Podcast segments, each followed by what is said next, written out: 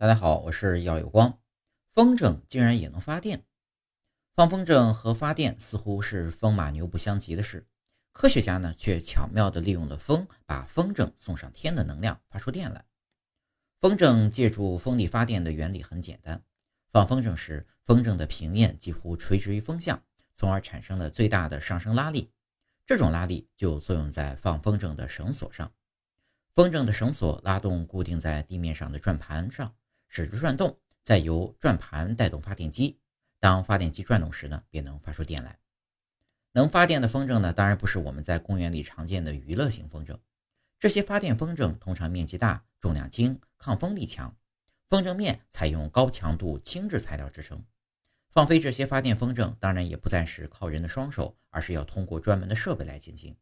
所以呢，风筝上还需要安装多种传感器，以便控制风筝的高度。风筝平面的倾角等等，风筝在受风力作用上升的过程中呢，拖动地面上的卷扬机发电。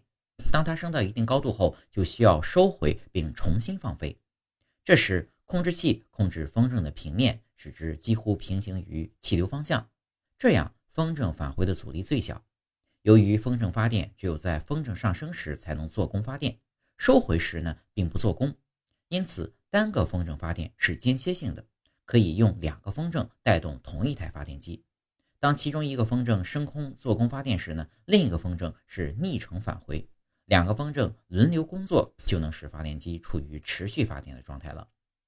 风筝借助风力发电的成本很低，据估计呢，只是平均发电成本的三十分之一。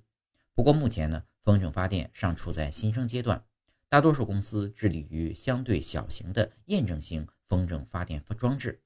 没有人将他们的发电技术扩大到可以和传统风力发电机比拟的兆瓦量级，但是呢，这种小版本的发电系统已经进入市场了。